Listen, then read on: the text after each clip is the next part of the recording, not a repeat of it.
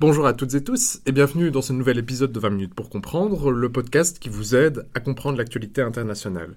Aujourd'hui, pour terminer et clôturer notre série sur l'Afghanistan, j'ai toujours le plaisir d'être en compagnie de la docteure chargée de cours à Lumons et chargée de cours invitée à l'Université catholique de Louvain, Dorothée Vandame. Bonjour.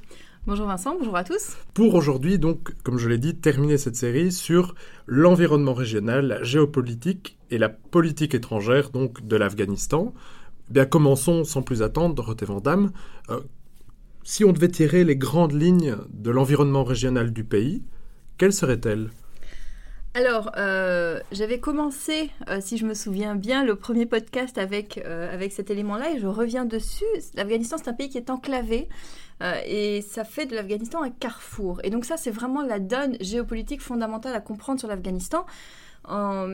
Brzezinski avait d'ailleurs euh, inclus l'Afghanistan comme l'un des pivots géopolitiques. Hein. Ah pour rappel, pour citer Brzezinski lui-même, un État dont l'importance ne découle pas de sa puissance euh, et de sa motivation, mais plutôt de sa situation sensible et des conséquences de sa vulnérabilité potentielle sur le comportement des acteurs géostratégiques. Donc je pense qu'effectivement, on voit à quel point ça, se rapproche, ça concerne l'Afghanistan, euh, qui fait aussi partie du Rimland de Spikeman, hein, pour pour rappel. Un théoricien de la géopolitique, voilà. Voilà, tout à fait, qui a, qui a théorisé euh, donc un, anneau, en fait, euh, eurasien, le Rimland, qui est vraiment la zone de, de, de, rencontre de, euh, des influences géopolitiques des puissances terrestres que sont, euh, que sont la Russie aujourd'hui, la Chine, et euh, puissances maritimes que sont les États-Unis. Et, d'ailleurs, votre introduction historique au premier épisode montrait bien que cet, cet élément avec le grand jeu entre la Russie et euh, voilà, britannique. Tout à fait. Donc, en fait, on est dans cette continuité géopolitique pour l'Afghanistan. Donc ça, ça ne change pas. C'est une zone qui est en constante pression géopolitique, un espèce de nexus, un carrefour géostratégique où se rencontrent les sphères d'influence. Et donc, ce qui est assez particulier dans la géopolitique de l'Afghanistan, c'est que c'est un État qui va être tour à tour tout à fait insignifiant au niveau géostratégique et qui va devenir en, quelques mois de temps l'un des, si pas le point chaud politique international. Et c'est très particulier à cet Afghanistan. Et donc, qui a hérité de ce, label Le tombeau des empires, si je ne me trompe pas, qui est d'ailleurs le titre, de, notre série. qu'on peut peut-être sur lequel on peut revenir parce que ça fait jaser justement. Tout à fait, euh, ce tombeau des empires. D'abord Alexandre le Grand, la, Grande-Bretagne qui, qui s'y échoue, l'Union soviétique. Aujourd'hui, est-ce que l'Occident, notamment les États-Unis, mais en tout cas, aujourd'hui, l'Afghanistan, c'est clairement l'illustration d'une faiblesse euh, géostratégique de l'Occident et de l'Alliance transatlantique. Est-ce que ça va être le tombeau de l'hégémonie américaine? Bon, c'est un peu, un peu dramatique hein, euh, comme, conclusion. Euh, et puis de toute façon, on ne peut pas le savoir. Ce qui est certain, c'est que euh, c'est un pays qui qui est compliqué pour les grandes puissances qui s'y frottent. Oui, c'est ça. Et donc, je sais que d'aucuns critiquent cette appellation de tombeau des empires parce qu'elle nierait en fait le potentiel positif de l'Afghanistan ce qui n'est pas faux. En oui, fait, oui, tout à fait. C'est-à-dire que ça, on a l'impression effectivement que l'Afghanistan est simplement cette espèce de, de d'énormes montagnes sur laquelle échouent et vont se, se, cogner tous les empires. L'Afghanistan est bien plus riche que cela.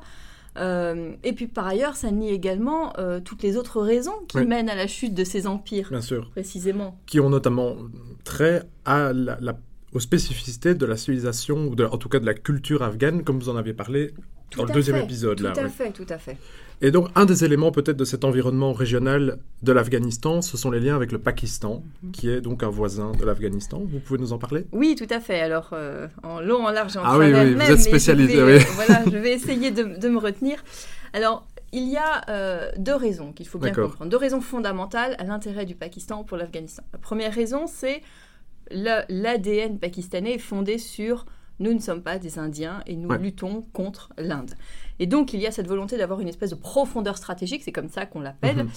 euh, c'est-à-dire assurer que le voisin du Nord ne pose pas de problème pour se concentrer sur le voisin du Sud qui lui est le grand adversaire. L'Inde donc. L'Inde donc, voilà, tout à fait. Donc là, ça c'est la première raison, c'est garantir qu'il y a en Afghanistan un gouvernement, sinon favorable, au moins neutre vis-à-vis -vis du Pakistan, pour du coup ne pas avoir à se préoccuper de l'Afghanistan et pouvoir se concentrer sur l'Inde. Et la deuxième raison, euh, c'est la fameuse ligne du rang. Encore une fois, je renvoie au premier, euh, au premier épisode.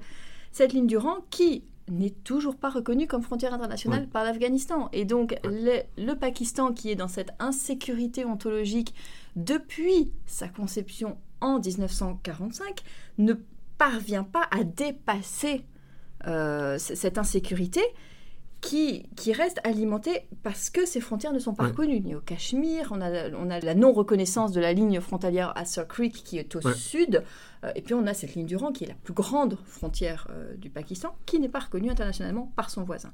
Donc il est évident que le Pakistan a une insécurité fondamentale dans son environnement qui pose problème et ce sont ces deux grands axes qui vont déterminer toute la politique pakistanaise. Alors les liens avec les talibans sont, sont, présents depuis le, début, hein, depuis la formation euh, du groupe taliban. Alors il faut savoir qu'il y a une journaliste américaine qui s'appelle Sarah Chayes, euh, qui a écrit des livres que je recommande d'ailleurs sur notamment les, questions de corruption euh, des gouvernements qui a euh, voyagé en Afghanistan et au Pakistan et qui a recueilli des témoignages comme quoi, en fait, des, des membres des services de renseignement pakistanais, donc l'ISI, l'Inter-Service Intelligence, auraient en fait euh, activement participé à la formation du groupe taliban en sondant les populations pashtunes pour un petit peu tester leur, euh, leur euh, recevabilité en fait de, de, ce groupe. Alors, je ne vais pas aller jusqu'à dire est-ce vrai ou faux? Sarah Chayes est vraiment quelqu'un d'extrêmement reconnu. Je n'ai aucune raison de mettre en doute ce qu'elle dit.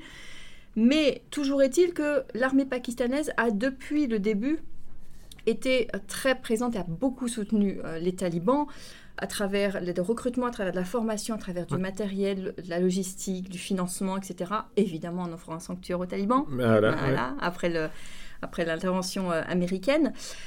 Tout dernièrement, apparemment, quand les talibans sont, euh, ont essayé de prendre le Panchir, l'armée pakistanaise... Le, le Panchir, c'est une région du nord, c'est ça Oui, voilà, tout à Un foyer de résistants... Euh, de, résistants tajiques, voilà, Massoud, voilà, très connu justement avec voilà, Massoud, le, lion du Panchir, donc, qui est mort deux jours avant les attentats du 11 septembre, hein, en 2001. Et donc aujourd'hui, c'est son fils, Ahmed Massoud, Massoud pardon, dont on voilà, on attend un petit peu de lui euh, la, résistance ou l'organisation d'une résistance anti-talibane. En fait, les talibans auraient bénéficié du soutien euh, aérien de l'armée pakistanaise ah. pour justement pouvoir récupérer euh, ce Panchir et, voilà, et déclarer ce Panchir comme étant dans leur territoire.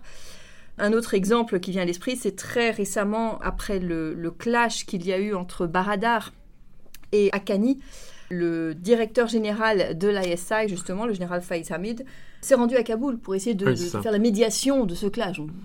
Effectivement, là, on voit quand même qu'il y a des liens qui sont un peu un peu plus que euh, simplement euh, du, du, théorique. oui, on les voit, oui, ils sont tangibles. Euh, et, en fait, il y a même des, des analystes qui vont jusqu'à dire que les talibans sont au pouvoir aujourd'hui grâce au Pakistan et que sans le Pakistan, les talibans n'auraient jamais pu revenir au pouvoir comme cela. Et pourrait-on dire que l'Afghanistan des talibans sera donc une sorte de, vassal du Pakistan? Alors non, euh, pas à ce point-là, euh, puisque malgré ce que les Pakistanais en voudraient, euh, les talibans ne sont pas clients de l'armée pakistanaise. les talibans sont en recherche d'autonomie stratégique vis-à-vis du Pakistan. Justement, ils essaient de se détacher du Pakistan et du soutien pakistanais parce que précisément, ils ne veulent pas devenir euh, c'est un, vassal en fait du Pakistan. Ils n'en ont absolument pas l'objectif ni l'utilité en fait. Euh, et d'ailleurs, si on revient aux raisons pour lesquelles Baradar euh, a été arrêté en 2010, en fait, si on creuse un petit peu, on se rend compte que l'une des raisons, c'est parce que précisément les talibans avaient essayé de, prendre une décision ah sans le soutien et sans l'accord de l'armée pakistanaise. Et donc, ils ont voulu, en fait, les menacer en leur disant bah, si vous faites quelque chose, nous ne sommes pas d'accord, nous n'allons plus vous offrir un sanctuaire, nous allons sévir contre vous. D'accord. Et Baradar a été arrêté. Donc, euh, c'est plus complexe que ça. C'est beaucoup plus complexe que ça. Et en fait, on ne peut pas compter ou s'attendre à ce que le Pakistan puisse avoir une influence directe sur les talibans. Ça ne fonctionnera pas. D'accord. Et donc, un des grands pays qui a une petite frontière avec l'Afghanistan, c'est le, nouveau, d'après certains, euh, géant de ce siècle, c'est donc la Chine. Alors, qu'est-ce que la Chine vient faire en Afghanistan? Alors, effectivement, c'est assez curieux. Donc, c'est la plus petite frontière de, l'Afghanistan, hein, la Chine. Euh, en fait, la Chine, c'est une politique étrangère qui est extrêmement pragmatique, hein, qui, cherche toujours à tirer avantage de la situation, où qu'elle soit, euh, quelle qu'elle soit. Ils disent d'ailleurs qu'ils n'ont pas de problème à parler au niveau de l'idéologie, ou quoi. ils sont très réalistes, très ah, pragmatiques. Complètement, voilà, c'est la réelle politique, quelle que soit l'idéologie de celui qui est en face, si ça sert leur intérêt, En sachant également que la Chine avait de toute façon cet objectif commun euh, aux talibans et à la Russie, en fait, qui était de voir euh, partir les Américains de la région, ah si possible avec une défaite et une humiliation américaine, puisque évidemment ça entache la puissance américaine et donc favorise la montée en puissance chinoise. Euh, donc effectivement, la Chine, la Chine a, assez rapidement ouvert des, portes diplomatiques avec les talibans. En tout cas, elle n'a pas fermé les portes que les talibans essayaient d'ouvrir. Alors, quels sont ses intérêts à la Chine en Afghanistan? Alors, Aujourd'hui, maintenant que les États-Unis ne sont plus là, il y a contré l'influence indienne. Hein. Il faut ah se souvenir de, cette compétition géopolitique régionale également entre la, Chine et l'Inde. C'est d'ailleurs pour ça que la Chine investit quand même massivement dans sa relation avec le Pakistan, à travers le projet CIPEC, euh, qui fait partie des, projets de la, Belt and Road Initiative. Les, euh, nouvelles routes de la soie. Les nouvelles routes de la soie, oui, tout à fait, en, français. En dans le texte. tout à fait. Il y a également en Afghanistan un intérêt économique certain, déjà parce que, comme je le disais, l'Afghanistan est un carrefour. Ça veut dire que d'un point de vue d'infrastructure, justement pour ces nouvelles routes de la soie, c'est parfait en fait. Euh, et puis l'Afghanistan, c'est un pays qui est riche en matières premières, qui est riche notamment en fer, en cuivre, en lithium. Et donc pour celles et ceux qui s'intéressent aux géopolitiques, des nouvelles technologies, voilà, toutes ces, toutes ces matières premières-là sont tout à fait fondamentales justement dans la 5G, l'intelligence artificielle et toutes ces nouvelles technologies. Et l'Afghanistan en est riche. Et donc il y a évidemment là un intérêt économique certain. Et puis j'ai envie de dire, c'est probablement le principal intérêt aujourd'hui, c'est la question ouïghour. C'est ça. Donc, donc le Xinjiang, c'est la région de la Chine qui touche euh, l'Afghanistan, c'est ça Les fameux 76 km, en fait, sont 76 km euh, avec le Xinjiang. Et en fait, la, la Chine a une inquiétude, sinon une peur, en fait, que l'islamisme radical euh, qui est présent en Afghanistan ne déborde en Chine.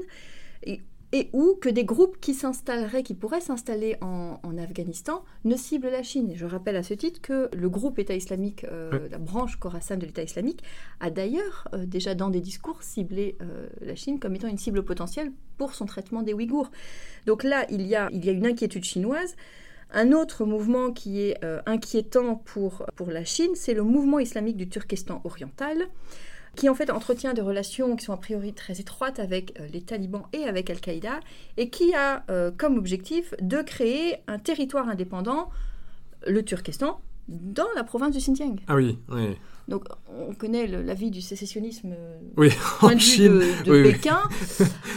Voilà. Donc il est évident que là, on a un intérêt très direct de la part de la Chine qui veut en fait, à travers ses liens avec les talibans, obtenir de la part des talibans des garanties que ces groupes-là ne pourront pas agir depuis le territoire afghan contre la Chine ou les intérêts chinois. Ok, donc on a donc un mélange d'économie et de sécuritaire, voilà, donc du pragmatisme à la chinoise, comme on disait. Voilà, tout à fait. Et euh, parmi euh, les États pragmatiques, euh, il y en a un dont on parle sur tous les sujets, qui est donc la Russie, euh, qui a elle aussi son intérêt dans l'affaire. Et vous avez parlé dans le premier épisode que c'est pas la première fois que la Russie se mêle de ce qui se passe en Afghanistan.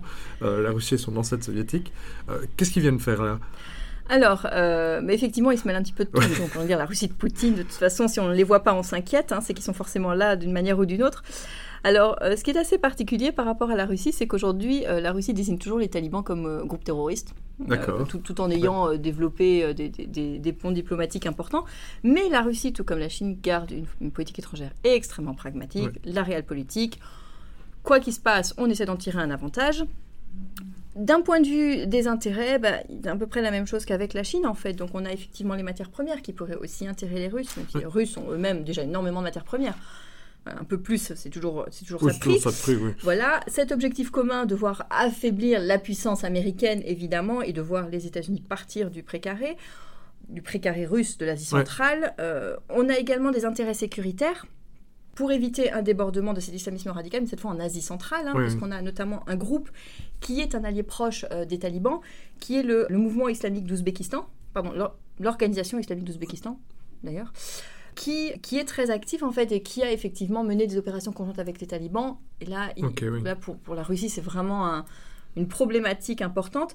Pour la Russie, il y a également l'enjeu de la drogue qui est important, puisqu'en fait, il y a une, ah. grande partie de l'opium afghan qui part, aussi, qui part vers le nord, la plupart part vers le sud. Parce que pendant la première période des talibans, ils euh, s'étaient enrichis sur, grâce au commerce de drogue, donc euh, est-ce qu'ils voudraient... C'est ça ou rien les, les, talibans Oui, les talibans, oui. En fait, les talibans ont ont par- sont parvenus, pendant leurs cinq ans euh, de gouvernement, sont parvenus à très nettement diminuer le trafic de Ah, drogue. Parce qu'en fait, c'est- en théorie complètement contraire à leur idéologie. Ouais. Là où on sait qu'on met la frontière, c'est qu'ils diminuent l'utilisation de la drogue en interne. Ah oui, mais il l'envoie chez les autres. Mais par contre, si effectivement des non-musulmans Ouais, se droguent et qu'eux peuvent en bénéficier, Ah, d'accord. on n'est plus à une contradiction près. Exactement, oui, ce sera Voilà, l'épisode de la contradiction. ouais. Voilà, tout à fait. Et je terminerai sur la Russie avec un- une paraphrase en fait d'un- professeur de l'université de Calgary, Alexander Hill, qui euh, estime dans, dans un article qu'il a publié très récemment et qui estime sans doute assez justement que l'ouverture russe aux talibans euh, visait probablement à plutôt à remuer le couteau dans la plaie des occidentaux qu'à établir de vraies relations positives avec les talibans.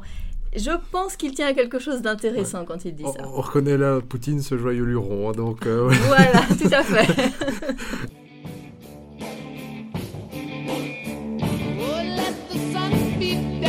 Oh,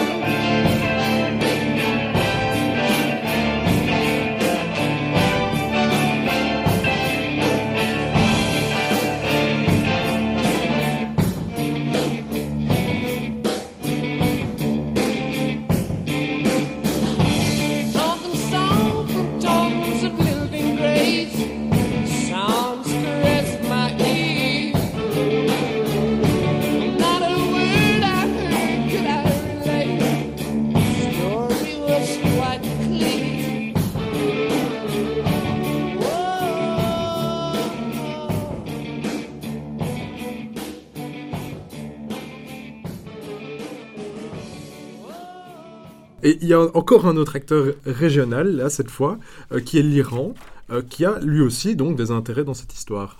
Tout à fait. Alors l'Iran, c'est un peu particulier. hein. Bon, l'Iran chiite, je pense que ça se passe de, de- de présentation. Alors il faut savoir que quand les talibans étaient au pouvoir dans les années euh, 90, euh, les relations étaient absolument catastrophiques. En 98, il y a eu huit diplomates iraniens qui ont été tués à Mazar-e-Sharif Ah ouais, ouais, pendant un affrontement entre euh, pendant que les talibans essayaient de récupérer le territoire, un affrontement avec l'Alliance du Nord. Euh, et les talibans tuent 11 Iraniens, dont 8 diplomates. On a été très très proche d'une guerre en fait. L'Iran était vraiment prêt à rentrer en guerre contre, contre l'Afghanistan des talibans. Et c'est une médiation onusienne qui a permis en fait de, de réduire les, les tensions. Donc on pourrait s'attendre du coup à ce que l'Iran bah, reprenne un peu les, les, les chars de bataille face à, à- aux talibans qui reviennent. Mais en fait, pas du tout. À partir du moment où la victoire talibane a semblé assez inévitable, en fait, l'Iran s'en est rapproché. Elle a, elle a vraiment pratiqué cette politique de porte ouverte, de dire Ok, on n'est pas amis, on n'est pas alliés, mais ça ne fait pas de nous des adversaires. On n'est pas obligé d'être en conflit ouvert. Alors, l'Iran, évidemment, est, est arrangé par le départ américain. hein, tout Bien sûr, euh, oui, oui. aussi la Chine. hein. Ils ne voyaient pas forcément d'un très bon cette- ces euh, troupes internationales qui étaient, euh, qui étaient euh, dans son voisinage direct. Ses intérêts directs en, en Afghanistan, c'est d'abord la sécurisation de la frontière commune, euh, une sécurisation pour les drogues, euh, comme je disais, mais également pour les réfugiés. Parce qu'il faut savoir Ah, qu'aujourd'hui en Iran, il y a presque 800 000 réfugiés afghans. D'accord. Donc un afflux de réfugiés supplémentaires pour l'Iran serait très compliqué à gérer. Euh, donc il y a d'abord la sécurisation des frontières, ensuite il y a le fait d'assurer la sécurité des minorités chiites en Afghanistan, évidemment la possibilité de commerce et enfin essayer le plus possible de euh, contenir euh, la branche Khorasan de l'État islamique qui évidemment l'Iran chiite euh, la cible très Ouais, rapidement et de limiter aussi le risque d'Al-Qaïda, qu'Al-Qaïda ne puisse se retourner contre l'Iran. D'accord. Euh, et euh, alors, pour terminer ce petit tour d'horizon, il y a un petit pays, cette fois, euh, qui se mêle aussi dans cette danse, qui est donc le Qatar. Mais que vient-il faire? Alors, le Qatar, petit pays, mais, mais quel pays effectivement sur ce sujet-là, euh, qui en fait est, est devenu le hub diplomatique pour les talibans? En fait, qu'est-ce qui s'est passé? Il s'est passé que le Qatar a, a- a pris un pari en fait, a, a posé ce pari de se dire que être le, la médiation, être le médiateur de référence avec les talibans pourrait effectivement être favorable au Qatar. Et en fait, le Qatar étant considéré comme plutôt neutre, il est Ouais. vu favorablement par les talibans, il est vu favorable, plutôt favorablement par les occidentaux, bah, du coup, il s'est en fait très bien euh, positionné et ce pari a payé. Euh, et donc, le Qatar est devenu ce hub diplomatique où les talibans ont pu établir tous les contacts internationaux qui ont d'ailleurs mené à- au fameux accord de Doha, Doha, ouais. en février 2020. Et donc, le Qatar joue en fait cette espèce de rôle de pont diplomatique qu'il va probablement garder encore pendant, pendant les, les mois, voire années euh, à venir, puisque aujourd'hui, les États qui ne veulent, veulent pas ou ne peuvent pas reconnaître officiellement le gouvernement taliban Ouais. ne vont pas forcément pouvoir ouv- ouvrir des ambassades. Ouvrir ça, ouais. une ambassade dans un pays, c'est effectivement reconnaître De le facto. gouverne- ouais. de facto le, le pays. Et donc, pour éviter cela, les, euh, les pays occidentaux notamment vont très probablement passer par les représentations des talibans et de leur représentation diplomatique au Qatar pour quand même dialoguer avec, euh, avec les talibans. D'accord, donc c'est surtout une façon de gagner de l'influence internationale donc pour le Qatar. Oui, tout à fait. Voilà, c'est le, le fait, c'est un, un pays qui essaye de gagner, bah, comme tous les pays, Oui, un bien petit sûr, peu de, oui, de oui. puissance et d'influence. Et donc, ils ont joué un pari qu'ils ont pour l'instant réussi. Gagné. Et donc, un autre État qui n'a peut-être pas, en tout cas, on va vous poser la question, gagné son pari euh, sur ce sujet, ce sont donc les États-Unis, euh, qui font le pari de laisser l'Afghanistan aux talibans. Alors, les États-Unis ont déjà parlé avec les talibans à Doha, vous, vous nous en avez déjà parlé. Quelles sont les relations actuelles et celles qu'on peut peut-être essayer d'imaginer, bien qu'on sait que c'est compliqué, entre les talibans et les États-Unis? Alors, euh, je, je pense qu'on peut dire que les États-Unis ont perdu leur pari quand même. Si on Ah, revient voilà. sur les objectifs de- de- des, des opérations euh, d'éradiquer Al-Qaïda, les infrastructures d'Al-Qaïda, de renverser le pouvoir taliban et s'assurer que l'Afghanistan ne soit plus euh, base arrière du terrorisme international, il n'y a que cette dernière en fait euh, donne Oui, dont on ne sait pas encore ce qu'elle va, donner, mais le reste est quand même euh, plutôt un échec. Euh, en fait, les relations entre l'Afghanistan des talibans et les États-Unis, pour l'instant, c'est tout à fait nébuleux. hein. Les, déclarations qui, qui arrivent de Washington sont on ne sait pas encore, on ne dit rien, euh, on va voir comment ça évolue. on Donc, jugera sur pièce. en fait. voilà, c'est un peu ça. C'est-à-dire qu'ils attendent de voir comment va évoluer la situation sur le terrain. Euh, la question de la reconnaissance, elle est évidemment pas du tout sur la table. Il me semble que euh, ce qui va guider en fait le, le- le positionnement américain, c'est déjà de voir, c'est pas la peine de se faire des nœuds à l'estomac par rapport à la discussion avec les talibans si, ceci- si, si le gouvernement taliban reste pendant deux mois. Oui, c'est ça. Donc ouais. déjà, est-ce qu'effectivement les talibans vont réussir à instaurer un gouvernement Vu ce qui se passe euh, ces, derniers, ces derniers jours, Ouais, on va y venir. justement, voilà, ouais. on, on peut en douter. Ça, c'est la première chose. Et la deuxième chose, c'est le fait que, euh, comme, comme toujours av- avec les États-Unis et, et comme toujours avec l'Afghanistan, en fait, euh, le lien avec l'Afghanistan sera guidé par des considérations géostratégiques beaucoup plus globales. Euh, C'est-à-dire qu'on a eu une réorientation, c'est d'ailleurs l'une des raisons principales du retrait américain d'Afghanistan. On a eu une réorientation de la politique Oui. étrangère américaine vers l'Asie-Pacifique. hein. Je, je- je renvoie à- au partenariat ANCUS dont on, on Ouais. entend maintenant parler avec ce, ce truc des, des- des sous-marins euh, français. euh, voilà, nous, nous épargnerons ce débat-là Oui, voilà. à vos auditeurs. Euh, mais voilà, on a une réorientation vers l'Asie-Pacifique, donc l'Afghanistan va vraiment devenir voilà, un, un, é- un État, tant qu'il ne pose pas de problème, il, il va être laissé dans son coin. Voilà. Il, me semble qu'on va se diriger vers ça, avec peut-être un certain degré de coopération pour évidemment la lutte antiterroriste, pour Ouais. lutter contre la branche Khorasan de l'État islamique, et peut-être contre le narcotrafic, encore que. D'accord. Et on peut peut-être aussi imaginer que les États-Unis n'ont pas envie de pousser les talibans dans les bras de la Chine, puisque justement ils essaient de rebalancer, ou vous pensez que c'est pas. Alors, en fait, je ne, vous- je, ne, je ne sais pas comment répondre clairement à votre question. Ok. Voilà, tout Ben, elle n'était simplement pas déjà parce clairement que- posée. Mais... Euh, non, mais en fait, c'est délicat. C'est-à-dire qu'effectivement, euh, les, les États-Unis n'ont aucun intérêt à pousser les talibans dans les bras de la Chine, mais en même temps, qu'est-ce qu'ils peuvent faire? Ouais, oui, c'est ça. Qu'est-ce qu'ils peuvent faire? Ils vont pas retourner en Afghanistan. Ouais. Là, c'est bon, ils Non, sont oui, tirés, oui, ils sont non, tirés, ça- ils vont pas recommencer ouais. une opération maintenant. Et de toute façon, là, les talibans recherchent de la reconnaissance et des financements. Ouais. Ce que, les deux éléments que la Chine peut leur offrir et aura beaucoup moins de scrupules à, à leur donner que, Que les les États-Unis. Ouais. Donc, voilà, est-ce que effectivement euh, l'Amérique aujourd'hui a beaucoup de choix par rapport à ça? Et alors, vous, vous avez dit qu'un des soucis qu'avait l'Iran vis-à-vis de l'Afghanistan, c'était la, la crainte des réfugiés, qui est une crainte qui a été activée en Europe aussi. On a notamment eu des discours d'Emmanuel Macron qui ont fait beaucoup de polémique, enfin bref. Euh, mais qu'est-ce qu'on peut craindre euh, déjà faut-il craindre euh, un flux migratoire de l'Afghanistan vers l'Union européenne? Probablement pas, et en tout cas certainement pas de l'ampleur de, de la vague migratoire qu'il y a eu avec la Syrie. La Syrie, ce sont nos voisins, Ouais. réellement. L'Afghanistan, on a quand même quelques kilomètres en plus.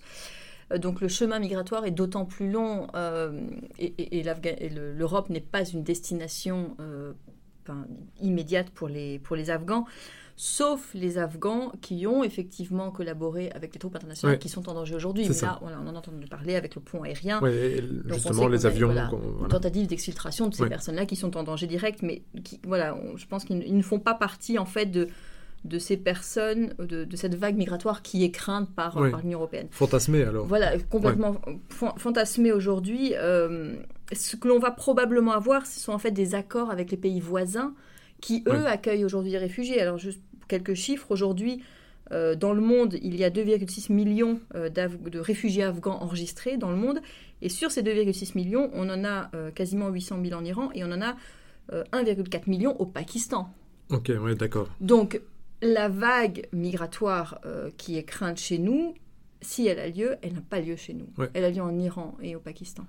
Et donc, il est probable qu'il y ait des accords avec ces pays-là, comme il y a eu des accords sur les réfugiés syriens avec la Turquie, Avec la Turquie, tout à fait. pour qu'ils s'occupent en gros des réfugiés pour qu'ils n'arrivent À pas notre place, ouais. Et donc, euh, en fait, on pourrait dire qu'il s'agit là plutôt d'une instrumentalisation à des fins de politique intérieure de cette crainte des réfugiés ou euh, Je pense qu'il y a une réelle crainte. Je pense qu'il y a une réelle crainte de la part des politiques parce qu'on a un pays dont on, on- on a senti qu'il allait sombrer en guerre civile ou bien dans un régime théocratique euh, tellement rigoriste qu'il allait effectivement mener un afflux de réfugiés. Et quand on, on- on voit ce que la ce qu'on a appelé la crise migratoire, en tout cas la vague migratoire euh, des réfugiés syriens a provoqué comme crise politique en ça. Europe, je pense que c'est ça qui a été craint. Donc, ce pas, ce n'a pas été instrumentalisé. Par contre, euh, ça, il y a eu une espèce d'effet miroir par rapport à la Syrie, où on a eu peur que ne se ça, reproduise ouais. ce qui se passait en Syrie, sans forcément comprendre les tenants aboutissants Ouais. complètement différents de la situation afghane. D'accord. Donc, vous, vous a- on a déjà dit donc que les talibans ont discuté avec d'autres États. On a là donc une différence avec la situation qu'il y avait eu donc en- pendant leur première prise de pouvoir, je veux dire, où ils étaient plutôt considérés comme un État paria. Je pense que vous nous avez dit qu'il n'y avait que trois États qui les avaient reconnus. Mm. La situation est différente aujourd'hui alors? Alors, la situation est différente, ils ne sont toujours pas reconnus par un seul État aujourd'hui. hein. Ah d'accord. Voilà. Donc il n'y en a qu'un. D'accord, Ok. Donc, pour l'instant, il n'y a aucun État qui Ah, reconnaît d'accord. euh, l'Afghanistan des talibans aujourd'hui. Et en fait, l'impression que, que ça me donne, c'est en gros, tout le monde regarde ce que les autres font Ouais. pour voir lequel va plier le premier et ça, reconnaître ouais. le gouvernement. C'est un peu cette impression-là. Voilà, on est dans une espèce d'intermédiaire où on discute avec les talibans, on reconnaît qu'on ne peut pas faire d'un État paria parce Ouais. qu'on l'a déjà fait et que ça n'a pas franchement bien fonctionné. Donc, on discute, on coopère, on attend de voir. Bon, voilà. Et en fait, à mon avis, ce qui va se passer, c'est cet intermédiaire-là. C'est-à-dire que on, on ne peut pas reconnaître l'Afghanistan des talibans. L'une des raisons, c'est parce que cette reconnaissance, c'est notre seul et unique levier d'influence contre les talibans. Ce- C'est la seule Ouais. chose qui puisse nous permettre de peser, de leur dire nous ne vous reconnaîtrons pas tant que vous ne rest- respecterez pas les droits des femmes, les droits des minorités, etc., etc. Si on les reconnaît, on perd absolument tout levier d'influence sur les talibans. Donc, à mon avis, on n'ira pas vers une reconnaissance, mais on ne peut pas couper les ponts. Donc, Ouais. on va continuer de discuter. C'est ça. Donc on parle sans les reconnaître en fait. En fait de Voilà, façon- c'est ça. À nouveau, on n'est pas à l'abri d'une contradiction près. Donc euh, Voilà. Le- ce qui anime évidemment la, la question qui est dans, les chans- dans toutes les chancelleries, c'est est-ce que euh, l'Afghanistan des talibans pourrait redevenir un hameau, un berceau pour le terrorisme international? Alors évidemment, parler du futur, c'est toujours très compliqué, mais donc avec les infos qu'on a aujourd'hui, qu'est-ce qu'on peut en dire de ça? Voilà. Alors avec les infos qu'on a aujourd'hui, euh, ben, on ne peut pas dire que le risque n'existe pas, le risque Ouais. existe toujours. Ce que l'on peut dire, c'est que les talibans ont appris de leur erreur, dans le sens où ils ont, euh, ben, ils ont bien compris que c'est leur, euh, leur alliance et leur laisser-faire, en fait, par rapport à Al-Qaïda, qui a provoqué leur renversement. Ouais. Donc, est-ce qu'ils vont se remettre dans une situation de ce genre-là? Je ne pense pas. Mais ça dépendra euh, aussi justement de l'intégration ou non du gouvernement taliban au niveau international. S'ils sont effectivement à nouveau un État paria, que personne ne discute avec eux, qui sont coupés financièrement, qui sont coupés diplomatiquement, qui sont coupés politiquement d'absolument tout, mais ils vont avoir quoi d'autre comme ressources Ouais, un- disponible ouais. que de se tourner vers des acteurs non étatiques, puisque les acteurs étatiques leur tournent le dos. Donc ça, c'est un premier point. C'est d'ailleurs pour ça que Antonio Guterres, donc le secrétaire général des Nations Unies, a dit qu'il fallait parler avec les talibans. Voilà, Voilà, tout à fait. C'est- tout à fait fondamental de parler avec les talibans. Et, et, et je ne le cache pas, ça me fait mal de le dire. Oui, bien sûr, oui. Mais nous ne pouvons pas nous permettre de ne pas parler avec les Ouais. talibans aujourd'hui, mais nous ne devons pas les reconnaître. Voilà, Donc il y a un c'est ça, il y jeu a un diplomatique, équilibre, un équilibre diplomatique très compliqué à tenir. Et alors, ceci, c'est uniquement, évidemment, si les talibans stabilisent leur Voilà. pays et ou si ils parviennent à rester unis et si le pays ne s'enfonce pas en guerre civile. Parce, parce que justement, c'est c'est ça la question. Donc, euh, déjà, euh, les talibans ont annoncé qu'ils avaient formé un gouvernement, ce qui est déjà en fait une sorte de, non pas de contradiction, mais ce qui est étonnant, puisque vous nous aviez dit qu'avant, ils n'avaient même pas de ministère. Euh, et donc, quand on dit les talibans, on a l'impression qu'il s'agit comme d'une tribu unie, ce qui n'est pas le cas, en fait, c'est ça? Pas du tout. En fait, les talibans sont un, sont, sont un mouvement euh, qui, qui est extrêmement disparate en termes idéologiques. Alors, euh, je, je- je tiens à le dire, on a tendance à parler de, de talibans modérés, de talibans extrémistes. Oui. J'aimerais Talibans modérés, c'est... Voilà, arriver au fait que de parler de talibans modérés, il y a quand même un, un- un problème sémantique, en fait. hein, euh, Voilà. Il, il n'y a pas de talibans modérés ou de talibans extrémistes, il y a uniquement des talibans fondamentalistes. Maintenant, et dans, les, dans euh, l'interprétation qu'ils peuvent avoir de, euh, de la, la charia, il y a des divergences parmi les groupes, et surtout, les divergences qu'il y a, en fait, ce n'est pas tant leur interprétation, mais leur application, c'est-à-dire comment est-ce qu'on gouverne un pays. ça. Et c'est là qu'on a des différences en fait. Par exemple, l'un des mouvements, en fait, considéré comme mouvement affilié des talibans, mais qui est en fait inclus dans les talibans, il y a le réseau Haqqani, euh, dont je crois avoir déjà parlé. oui. Le réseau Haqqani, dont le, le leader est euh, Sirajuddin Haqqani, qui est aujourd'hui le ministre de l'Intérieur du gouvernement taliban. En fait, le réseau Haqqani, il est considéré, si on revient avec ces qualificatifs de- de- d'extrémiste et de modéré, il est considéré comme extrémiste parmi les extrémistes. voilà, le réseau Haqqani, c'est vraiment euh, le, le- le- le dur de dur en termes de rigorisme fondamentaliste Oui, au oui, sein des talibans, c'est dire. Et donc, effectivement, quand on voit qu'il devient ministre de, de l'Intérieur, je trouve qu'il y a quand même sujet ouais. d'inquiétude. Vous, en- vous l'aviez cité dans un débat avec Tanguy Streuil, Oui, d'ailleurs. Voilà. Placement de produits, évidemment. Je vous en prie. voilà. Et en fait, euh, typiquement, Akani était tout à fait contre les négociations avec les États-Unis. Pour lui, c'est une hérésie que de discuter avec des Occidentaux et qu'il fallait simplement continuer la lutte et ne surtout pas discuter avec les Occidentaux.